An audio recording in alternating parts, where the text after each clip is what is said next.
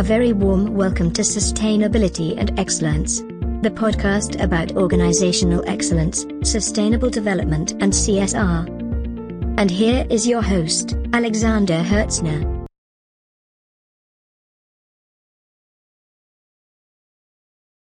Hallo und herzlich willkommen zurück zur nächsten Episode.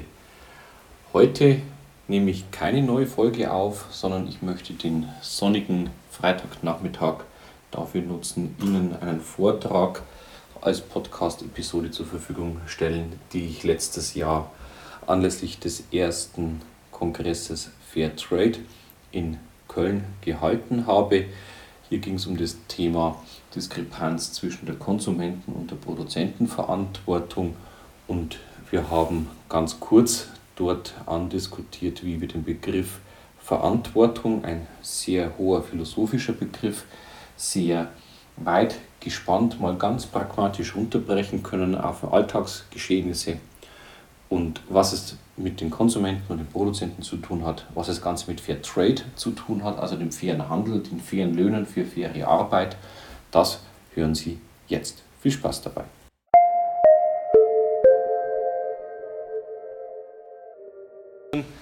ein Themenfeld aufziehen kann, das ich mit meinen Studierenden Bereich Umweltmanagement, Ingenieurwesen und im Bereich Betriebswirtschaftslehre in Unternehmensethik und im Bereich Umweltmanagement diskutiere, nämlich wer hat denn die Verantwortung? Und da ist die Diskussion ziemlich eindeutig. Die Konsumenten sagen, ich würde ja gerne kaufen. Wir haben jetzt heute schon die Tage gesehen, dass es dann bei der eigentlichen Kaufentscheidung doch nicht mehr so die obere Rolle spielt aber wir würden gerne fair kaufen, wir würden gerne Bio kaufen, aber die bösen Unternehmen geben uns ja kein Angebot. So, und die Unternehmen sagen, naja, ähm, Markt, die unsichtbare Hand des Marktes, das, was ich verkaufen kann, das produziere ich doch. Und solange ich sehe, dass die Kunden immer zu dem konventionellen Produkt hingreifen, habe ich doch gar keinen Grund, anders zu produzieren. Und so führt es dann in der CSR-Debatte, also in der Corporate Social Responsibility, in der Frage, welche Verantwortung die Unternehmen haben, dazu, dass wir uns in 95 Prozent der Zeit und der Mühen und Ressourcen darüber unterhalten, was wir tun sollten, aber eben nur 5 Prozent tatsächlich die Ärmel zurückkrempeln und was machen. Und die Frage, die sich dann bei den Studierenden und bei mir so aufdrängt, ist, warum ist das eigentlich so? Warum schieben wir die Verantwortung immer auf die anderen? Und ich habe das Ganze dann als Triangelproblem bezeichnet, nämlich innerhalb der Wirtschaftsethik als angewandte Ethik, wo wir sozusagen die unternehmerische Verantwortung den Unternehmen zuschreiben und die Konsumentenethik, die die Verantwortung der Konsumenten tituliert. So, und jede dieser Teilaspekte der Wirtschaftsethik beschäftigt sich eben nur isoliert mit dem Verantwortungsbegriff des Produzenten oder des Konsumenten. Geht man in die Ebene der Wirtschaftsethik rein, ohne jetzt in irgendwelche Strömungen der Geisteswissenschaften reinzugehen, so müssen wir feststellen, dass eine Unternehmensethik auch eine Konsumentenethik benötigt und eine Konsumentenethik eine Unternehmensethik benötigt. Also wir haben hier ein Triangelproblem. Und das Gleiche haben wir im Bereich des Verantwortungsbegriffes. Wenn wir uns mal anschauen, wie wir Verantwortung definieren wollen, auch hier haben wir ein Triangel, nämlich ich habe ein Verantwortungssubjekt. Also irgendwer ist für irgendwas ein Verantwortungsobjekt verantwortlich und die Frage ist aber vor wem, nämlich vor einer Verantwortungsinstanz. So, und jetzt habe ich versucht, das so aufzuspannen, dass wir aus der ersten Triangel der Unternehmensethik und der Konsumentenethik in den Verantwortungsbegriff reingehen und fragen, welche Verantwortung hat denn der Konsument und welche Verantwortung hat denn der Produzent? Und als ob das nicht schon komplex genug ist, haben uns ja auch die Vereinten Nationen 17 Ziele mitgegeben und gerade das Ziel 12 ist natürlich prädestiniert dafür, zu Fragen nachhaltiger Konsum und Produktion. Also hier sind schon beide Akteure in der Verantwortung benannt. Wenn man dann in die Subziele reinschaut, wird das Ganze ein bisschen nebulöser. Immerhin im Target 8 stellen wir fest, dass wir sicherstellen sollen, dass alle Menschen eine relevante Informationsversorgung haben und dass sie ein Bewusstsein haben für, einen nachhaltigen, für nachhaltige Entwicklung und einen nachhaltigen Lifestyle, der im Einklang mit der Harmonie funktioniert. So, was hilft uns jetzt dieses SDG 12 weiter? Naja, ich kann daraus ableiten, dass wir zumindest schon mal zwei Verantwortungsbereiche zuschreiben können und damit für den Produzenten konkreter werden können, welche Verantwortung er hat.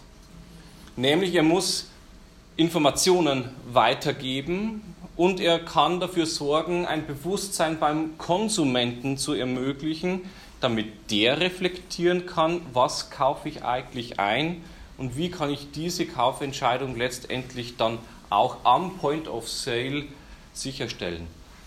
So, das heißt, ich habe als Produzent zwei Verantwortungsbereiche, nämlich einmal die Bereitstellung geeigneter Informationen. Das müssen wir definieren, welche Informationen das sein müssen. Und wir können versuchen, als Produzent den Konsumenten zu befähigen, selbstständig Verantwortung zu übernehmen und zu reflektieren und zu überlegen, für welches Produkt entscheide ich mich dann am Ende. Zum Beispiel für das Fairtrade-Produkt oder das konventionelle Produkt. Das sieht dann so aus, wenn wir das in diese Triangulier reinnehmen, dann hat der Produzent als Verantwortungssubjekt erstmal gegenüber einem Objekt eine Verantwortung. So, und da habe ich aber das nächste Thema, das wir aufspannen müssen, nämlich über was hat er Verantwortung als Produzent? Nicht nur Bereitstellung der Information, nämlich auch hat er die Verantwortung für die Arbeitsbedingungen in seinem Unternehmen und in der Wertschöpfungskette? Hat er eine Verantwortung für die Qualität des Produktes? Oder hat er nur die Verantwortung für das Produkt, dass es zur richtigen Zeit am richtigen Ort in irgendeiner Art und Weise stattfindet?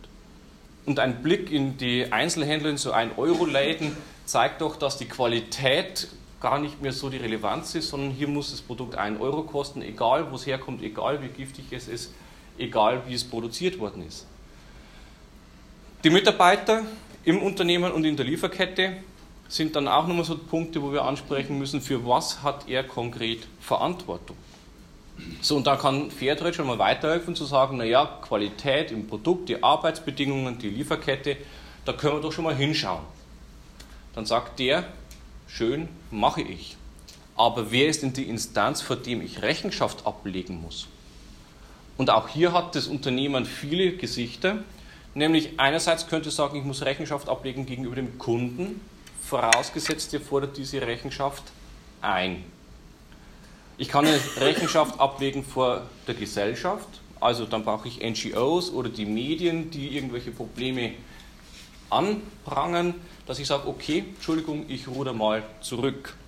Zum Beispiel haben wir ja in der Podiumsdiskussion das Thema IT gehabt und mit dem Kollegen unterhalten, dass Apple dann sozusagen die 80-Stunden-Woche auf die 60-Stunden-Woche reduziert hat aufgrund des öffentlichen Drucks. Die ILO-Kernarbeitsnormen verlangen aber 48 Stunden. Ja, und dann ist man doch schon sozial verantwortlich, wenn ich schon mal das immerhin auf 60 Stunden runter mache. Oder bin ich gegenüber meiner Lieferkette verantwortlich? Dann haben wir das Problem, welche Marktmacht habe ich innerhalb dieser Wertschöpfungskette? kann ich für meine Nachgelagerten die Verantwortung einfordern und kann ich für meine Vorgelagerten die Verantwortung übernehmen. Habe ich eine Verantwortungsinstanz als Mitarbeiter?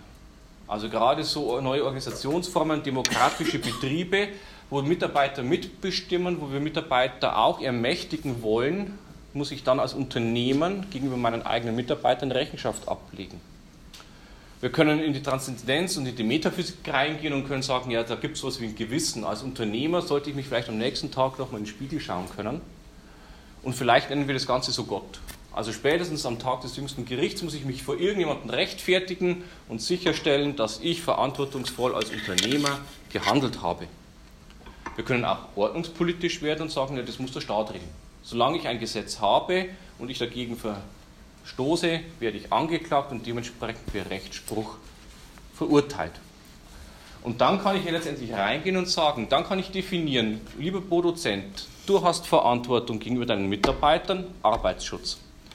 Dafür musst du dich vor dem Staat rechtfertigen. Das würde dann bedeuten, wir brauchen entsprechendes Staatswesen und Regularien, die genau diese Verantwortung an diesen Unternehmen übertragen.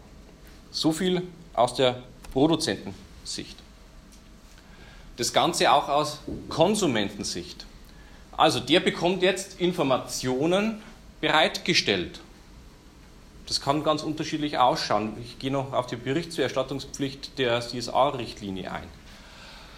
Das heißt, ich bekomme als Konsument irgendwelche Informationen und sei es nur ein Fairtrade-Label. Was mache ich dann damit? Das heißt, ich brauche schon mal ein Vertrauen in diese Information und ich muss mich jetzt selbst ermächtigen und befähigen, Verantwortung zu übernehmen. Und wie schaut das Ganze jetzt aus? Wofür bin ich dann als Konsument verantwortlich? Naja, in erster Linie kann ich dem Konsumenten zuschreiben, dass er erstmal diese Ermächtigung zulassen muss. Also ich muss die Information annehmen und ich muss mich damit beschäftigen.